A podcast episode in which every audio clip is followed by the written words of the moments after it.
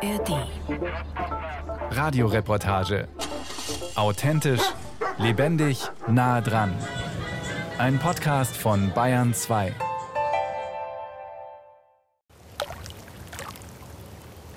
Die MS Rossini liegt ruhig auf der Donau. Auf der weißen Bugspitze spiegelt sich das Wasser. Nur das Brummen der Dieselgeneratoren, die die Elektrik des Schiffs am Laufen halten, ist zu hören. Die MS Rossini fährt seit fast drei Monaten keinen Meter mehr. Sie hat in Bach an der Donau festgemacht, einer Gemeinde im Regensburger Landkreis mit etwa 1000 Einwohnern. Über eine Holztreppe, die gut fünf Meter den Deich hochgeht, erreicht man den Anlegesteg. Dort wartet Alexander Damm. Der ehemalige Bundeswehrsoldat ist im Landkreis Regensburg verantwortlich für die Unterbringung der Geflüchteten. Neben drei Gemeinschaftsunterkünften und 100 dezentralen Wohnstätten zählen auch zwei Notunterkünfte dazu. Eine davon ist die MS Rosini. Wir betreten jetzt das Schiff und sind hier in, sozusagen im Empfangsbereich. Das ist das Austria-Deck. Das untere Deck ist das Bavaria-Deck und hier schauen wir uns jetzt eine Doppelkabine an. Wie viele leben derzeit hier? Im Moment sind es 145 Personen und die Kapazität wären 200 Personen.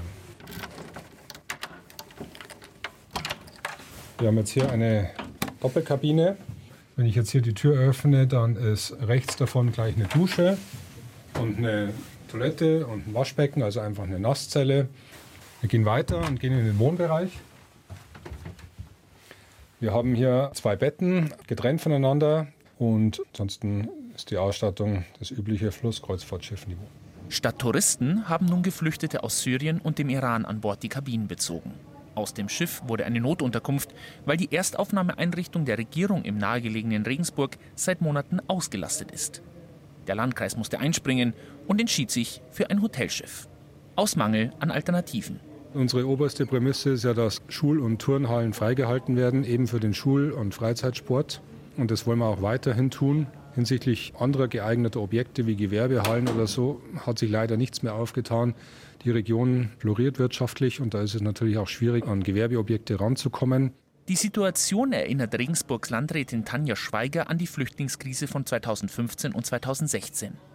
In den beiden Jahren mussten die Kommunen buchstäblich über Nacht Notunterkünfte für Geflüchtete schaffen. Mehr als eine Million Menschen haben damals um Asyl in Deutschland gebeten.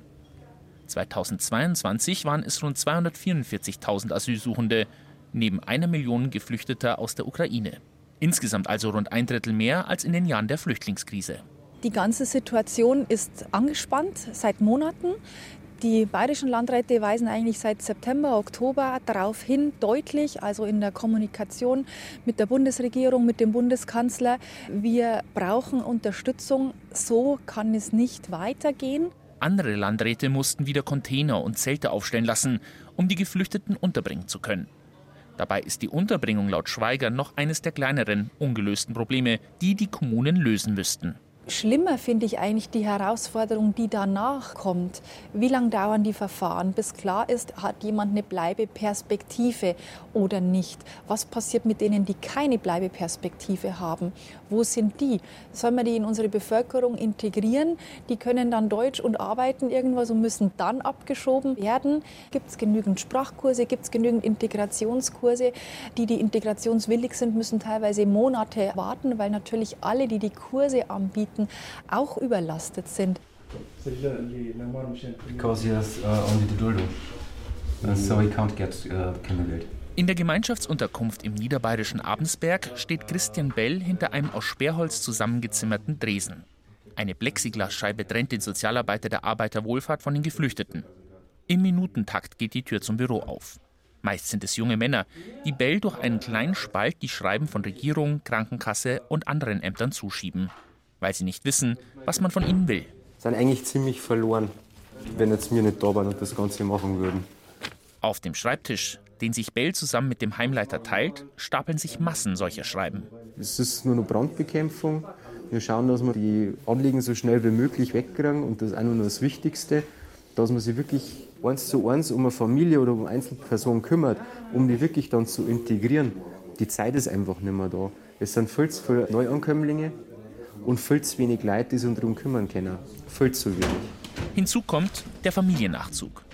Wenn anerkannte Asylsuchende ihre Familien nach Deutschland nachholen, dann wird es nicht nur mit dem Personal eng, bestätigt Abensbergs Bürgermeister Uwe Brandl. Der Familiennachzug stellt die Kommunen vor weitere Herausforderungen.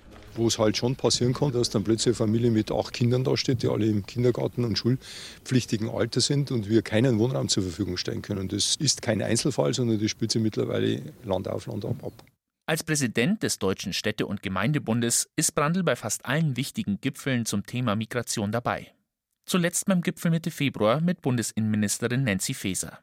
Seine Forderungen sind nicht neu.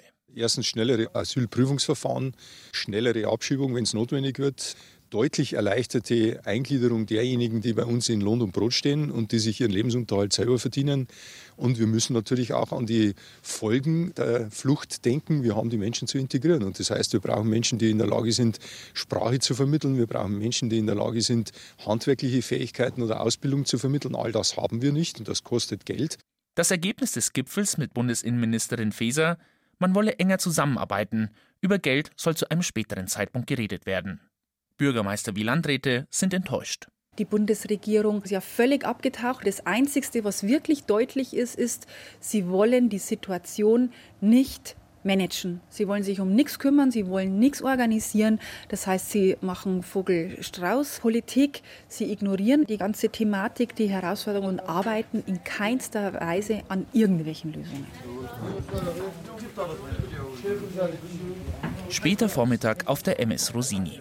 Vor dem weißen Flügel, der in der Spitze des zum Bug auslaufenden Salons steht, stellen die Geflüchteten Stühle in einem Halbkreis auf. Der Deutschkurs beginnt in wenigen Minuten. Kursleiter Jean Hosche lässt dazu die Rollläden an den vordersten Fenstern des Schiffs runterziehen, damit die Schüler die Deutschvokabeln gut lesen können, die ein Beamer auf eine weiße Leinwand projiziert. Dann überprüft Hosche die Anwesenheit. Wai ist heute wieder da, ne? Aber also Azad. Azad.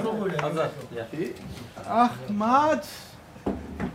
Er arbeitet nur vormittags, ne? nachmittags nicht. Wo, wo ist Ahmad? Ah, ich kann es nicht fassen. Schläft er? Er verliert den Platz hier im Kurs. Okay? Ja, er muss das wissen. Die Mimik des sonst lächelnden Lehrers wird finster. Dann vermerkt er die Abwesenheit in einer Tabelle vor ihm, jedes Kästchen steht für einen Kurstag. Bleiben mehrere Kästchen leer, fliegt die Person aus dem Kurs. Wir müssen rigoros sein, also wir müssen das ernst nehmen. Ich verstehe nicht, warum einer schläft, wenn der Kurs stattfindet. Es gibt ja andere, die am Kurs teilnehmen möchten. Und wenn einer nicht das ernst nimmt, dann soll meiner Meinung nach einer andere zum Kurs kommen. Das Programm ist straff. Viermal die Woche, drei Stunden pro Tag, übt Hosche mit rund 25 Geflüchteten deutsche Vokabeln und einfache Sätze. Auf der Leinwand stehen untereinander mehrere Begriffe, zu denen die Kursteilnehmer die passende Frage stellen und eine Antwort geben sollen. Wir haben viele Fragen schon gelernt. Ne? Also erste Frage, ich möchte diese Information hier. Äh, Herkunft. Woher kommen Sie? Antwort? Ich komme aus. Genau. Okay, Wohnort. Wo wohnen Sie? Ja. Antwort? Ich wohne in Bau. Aus eigener Erfahrung weiß der 45-Jährige, wie schwer das Erlernen der deutschen Sprache ist. Hosche ist gebürtiger Brasilianer, hat in Südamerika Germanistik studiert, bevor er 2014 nach Deutschland ausgewandert ist. Seit einem Jahr unterrichtet er selbst die Sprache, obwohl er immer noch ein Lernender sei, so Hosche. Ich kann mir keine Integration ohne die Beherrschung der Deutschsprache vorstellen. Ich glaube, das ist wirklich das Hindernis, das man wirklich überwinden muss, damit die Integration wirklich stattfindet. Und natürlich, wenn man die deutsche Sprache sprechen kann, kann man sich verständigen, kann man mit anderen kommunizieren, kann man Deutsche kennenlernen. Und dann geht es weiter. Als das Schiff in Bach an der Donau festgemacht hat, aber noch keine Geflüchteten an Bord waren, war die Sorge im Ort groß. 200 Geflüchtete auf 1000 Einwohner, ob das gut geht? Viele hatten da ihre Zweifel und kritisierten dementsprechend auch die Entscheidung des Landratsamts, so viele Geflüchtete auf der MS Rosini unterzubringen. Eine Entscheidung, die alsbald zum Politikum wurde. Die AfD rief zu einer Kundgebung auf. Daraufhin formierte sich eine Gegendemonstration.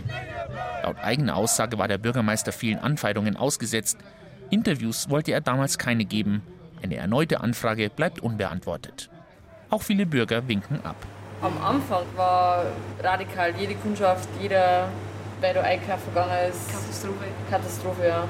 Aber mittlerweile eigentlich gar nicht mehr. In der Bäckerei, dem einzigen Geschäft im Ort, sind die Geflüchteten sehr oft.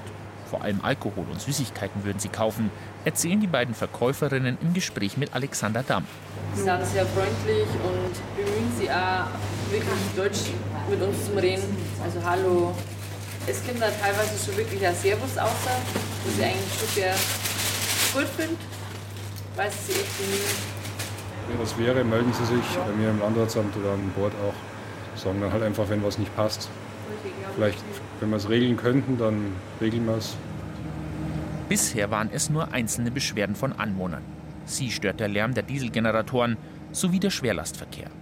Regelmäßig wird Müll abtransportiert und Wasser gebracht. Einmal die Woche kommt ein Tanklaster vorbei, um 60.000 Liter Trinkwasser in das Schiff zu pumpen. Ein Bewohner, der gerade entlang des Damms spazieren geht, nimmt es gelassen. Man lebe nebeneinander, sagt er. Direkten Kontakt zu den Geflüchteten habe er nicht. Ich gehe halt immer zum Bus rein, ne? fahren in die Stadt und Nachmittag kommen sie wieder. Mehr sieht man nicht und hört man nicht. Passt eigentlich, oder? Ja, welcher meiner schon.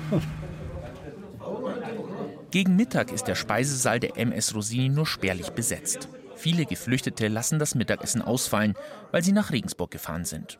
Gut eine halbe Stunde dauert die Fahrt mit dem Bus ins Stadtzentrum. Ein Geflüchteter arbeitet bei einem Fischer im Nachbardorf als Praktikant.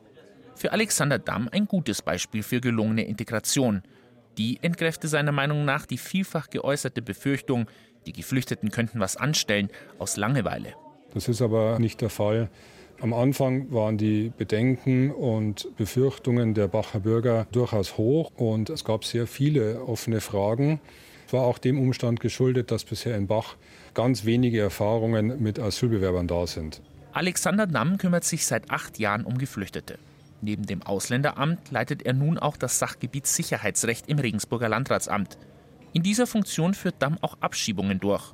Oft begleitet er einen abgelehnten Asylbewerber von der Wohnung bis zum Flughafen. Damm kennt die Schattenseiten. Wenn wir es in den nächsten zwei, drei Jahren nicht schaffen, die Menschen zu integrieren und in Arbeit zu bringen, dann kann es bei dem einen oder anderen doch dazu kommen, dass er abdriftet und dass er auch straffällig wird. Wenn jemand seinen Lebensunterhalt selber bestreitet, eine Aufgabe hat, dann wird er einfach nach unseren Erfahrungen tendenziell nicht straffällig. Es ist früher Nachmittag. Eine Gruppe von 20 Geflüchteten versammelt sich in der Lobby. Ein Teil trägt Sportklamotten, die Trikots sind schon etwas ausgebleicht. Der Rest trägt schwarze Jogginghose und schwarze T-Shirts. Das Ziel? Der nahegelegene Fußballplatz vom Bach an der Donau. Alexander Damm hat mit der Gemeinde abgemacht, dass die Geflüchteten auf einem der Fußballfelder spielen dürfen. Dort angekommen wird auch gleich gegen den Ball getreten. Barfuß. Die wenigsten tragen Fußballschuhe. Eine Person sticht heraus. Die einzige Frau, die sich auch als einzige aufwärmt. Hamideh Hamidi war Profi im Futsal, dem Fußballspiel in der Halle. Sie war viele Jahre iranische Nationaltorhüterin und danach Trainerin. Jetzt steht sie auf dem Rasen. Heute spielen Geflüchtete aus Syrien gegen jene aus dem Iran, zu denen auch Hamide zählt. Sie trägt ein blaues Trikot und kurze Hosen. Niemand ihrer ausschließlich männlichen Mitspieler stört sich daran, dass sie mitspielt, obwohl Hamide ihn oft den Ball abluchst. Nur kurz lässt sie sich auswechseln. Eine Minute Pause und dann weiter. War it's fun? Ja. Äh, Fußball, immer Fun. Immer, immer Spaß. Nach dem Spiel sitzt Hamide auf einem Sessel in der Lobby zwischen Speisesaal und Salon. Das Haar, das sie während des Fußballspiels zu einem Zopf gebunden hat, trägt sie nun offen. Hier und da zeichnen sich rosa Strähnchen ab. Sie streicht über ihr Smartphone auf der Suche nach einem Foto aus der Heimat, wo sie stets einen Hijab, also ein Kopftuch tragen musste, auch beim Fußballspielen. Hier in Sochi, äh, Russia. Ah, in Sochi. Ja, Russia. Dass Hamide als Frau Fußball gespielt hat, habe dem Regime in Teheran nicht gefallen, sagt sie, und bekam das letztlich bei ihrer Arbeit in der Stadtverwaltung auch deutlich zu spüren. Als sie mitbekommen hat, dass dort Geld unterschlagen wurde und den Vorfall melden wollte, wurde es für Hamide gefährlich. Ich habe große finanzielle Unregelmäßigkeiten im Rathaus festgestellt und da ich in der Finanzabteilung arbeitete, habe ich das gemeldet. Weil ich es gemeldet hatte, hat der Bürgermeister, der den iranischen Revolutionsgarden nahestand, mir Probleme gemacht. Statt den Fall aufzuklären, wurde sie beschuldigt, Geld unterschlagen zu haben. Hamide sollte vor Gericht erscheinen. Sie entschied sich zu fliehen. Wie viele andere ihrer Landsleute auch, wie etwa der Mann, der für Hamide übersetzt. Unter seinem rechten Auge hat er eine große Narbe. Das, was vor Gericht rauskommt, kann alles sein. Wenn sie dich anklagen, und ich habe da meine persönlichen Erfahrungen darin, weißt du nicht, ob du wieder rauskommst oder sie dich direkt ins Gefängnis stecken, weil das Gesetz gilt nicht. Sie tun, was sie wollen. Sogar dein Anwalt kann dir nicht helfen. Sie können das Gesetz brechen, der Richter kann es ganz einfach umgehen, ohne Konsequenz. Ein sicheres Leben. Vor allem das erhofft sich Hamide in Deutschland. Ich hatte ja keinen Plan. Jetzt habe ich verschiedene Pläne für die Zukunft und überlege mal, was ich tun kann.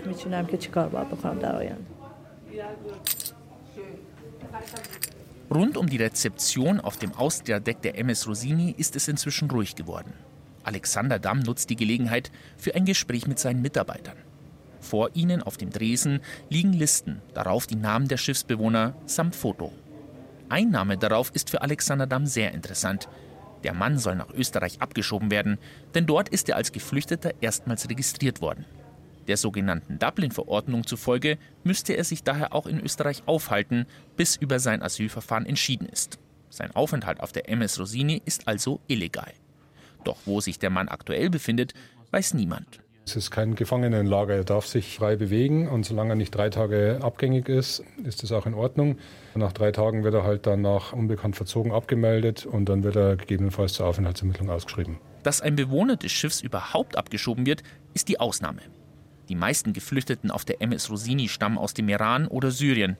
Die Wahrscheinlichkeit, dass sie in Deutschland bleiben dürfen, ist relativ hoch, sofern sie hier als Geflüchtete erstmals registriert wurden.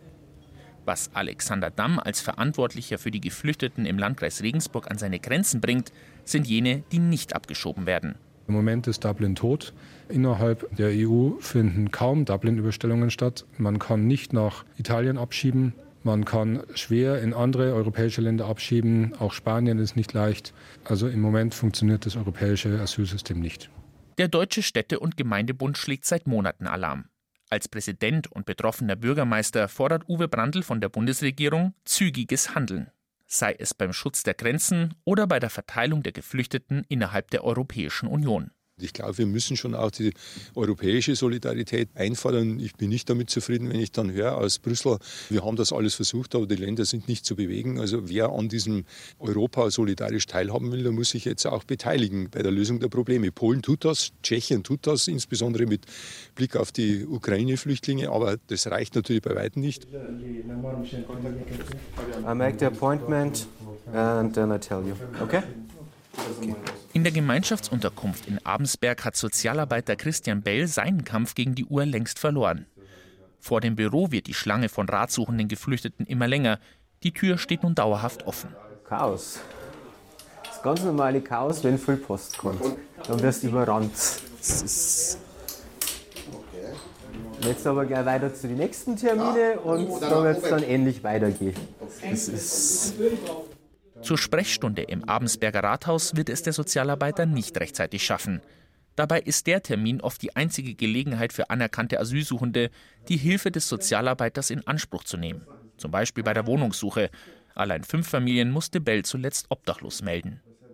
Doch auch der irakische Geflüchtete, der nun mit einem Schreiben in der Hand vor ihm in der Gemeinschaftsunterkunft steht, braucht seine Hilfe. Wieder wurde ihm keine Arbeitserlaubnis erteilt. Ich kenne viele Leute hier, die haben schon Arbeitserlaubnis und die Aufenthalt, aber die Leute, die liegen im Bett und sagen, ja, Staatssachen, ist scheißegal. Bin ich nicht so, aber ich will arbeiten, gerne ich will arbeiten. Er habe es mehr als verdient, sagt Bell über den Mann aus dem Irak. Er lerne fleißig Deutsch und engagiere sich bei der Tafel. Bei weitem nicht alle der Geflüchteten in der Abensberger Gemeinschaftsunterkunft würden sich so vorbildlich verhalten, meint der Sozialarbeiter. Sind viele Straftäter da, die werden nicht abgeschoben. Ich sehe aber dann leider fast tagtäglich in der Arbeit, wie Leute abgeschoben werden, die ihre Pflichten nachkommen, die wirklich arbeiten wollen, die werden dann abgeschoben. Das ist einfach sehr frustrierend für die tägliche Arbeit. Der Sozialarbeiter fühlt sich alleine gelassen. Die Hilfsbereitschaft, wie sie 2015 bundesweit zu sehen war, sei längst an ihre Grenze gekommen. Bestätigt auch Gemeindebundspräsident Brandl. Es sind bei weitem nicht mehr alle dabei und die, diejenigen, die im System sind, die drohen natürlich auch überfordert zu werden, weil die Anzahl der zu Betreuenden größer wird und natürlich auch die Betreuung von teilweise traumatisierten Menschen alles andere als einfach ist. Da kommen zu viele Menschen auf zu wenig Köpfe und das wird, wenn das Ganze ungebrochen so weitergeht, sich äh, dramatisch verschärfen. Auf der MS Rosini hat sich das Leben eingespielt. Besatzung und Bewohner geben ihr Bestes, damit sich jeder auf dem Schiff ein bisschen zu Hause fühlt. Schilder in persischer und arabischer Schrift weisen darauf hin, was an Bord erlaubt ist, was nicht, wie die Waschmaschinen und Trockner zu benutzen sind, wann es was zu essen gibt. Damm ist von dem Schiff als Notunterkunft überzeugt, zumal die Unterbringung der Geflüchteten samt Nebenkosten mit rund 6000 Euro pro Tag nicht mehr kosten würde als andere Einrichtungen des Landkreises. Geplant ist, dass das Schiff spätestens Ende des Sommers den Anleger im Bach an der Donau wieder verlässt. So zumindest die Zusagen der Landrätin an die Gemeinde. Ob, ob eine Verlängerung notwendig ist oder ob ein zweites Schiff notwendig ist, kann man im Moment nicht sagen. Und jetzt beginnen erst die Wochen und Monate, wo die Überquerung des Mittelmeers wieder leichter wird. Das heißt, wir rechnen spätestens in den Sommermonaten mit weit höheren Zahlen, als wir sie jetzt haben. Das heißt, Juli, August, September wird für uns nochmal eine spannende Phase und da wird man dann entscheiden müssen, wie es weitergeht, was wir dann für Möglichkeiten haben, um Notunterkünfte zu schaffen. Für Alexander Damm ist daher entscheidend, dass die Bundesregierung schnell Maßnahmen auf den Weg bringt. Eine Erwartung, die er mit Landrätin Tanja Schweiger teilt. Wir wissen alle, dass die Lösung nicht mit einem Fingerschnipp ist. Aber ähm, wir sehen halt einfach, dass weder in die eine noch in die andere Richtung gearbeitet wird. Deswegen leiste ich ja auch meinen Beitrag und sage, liebe Bundesregierung, ich weiß, es ist nicht einfach, aber fangt endlich an. Weil wenn es zu spät ist, ist es einfach zu spät. Und ich glaube, dass die Bevölkerung noch ein bisschen was aushalten kann. Aber ich sage heute auch, man kann nicht jede politische Herausforderung mit immer noch mehr Geld lösen.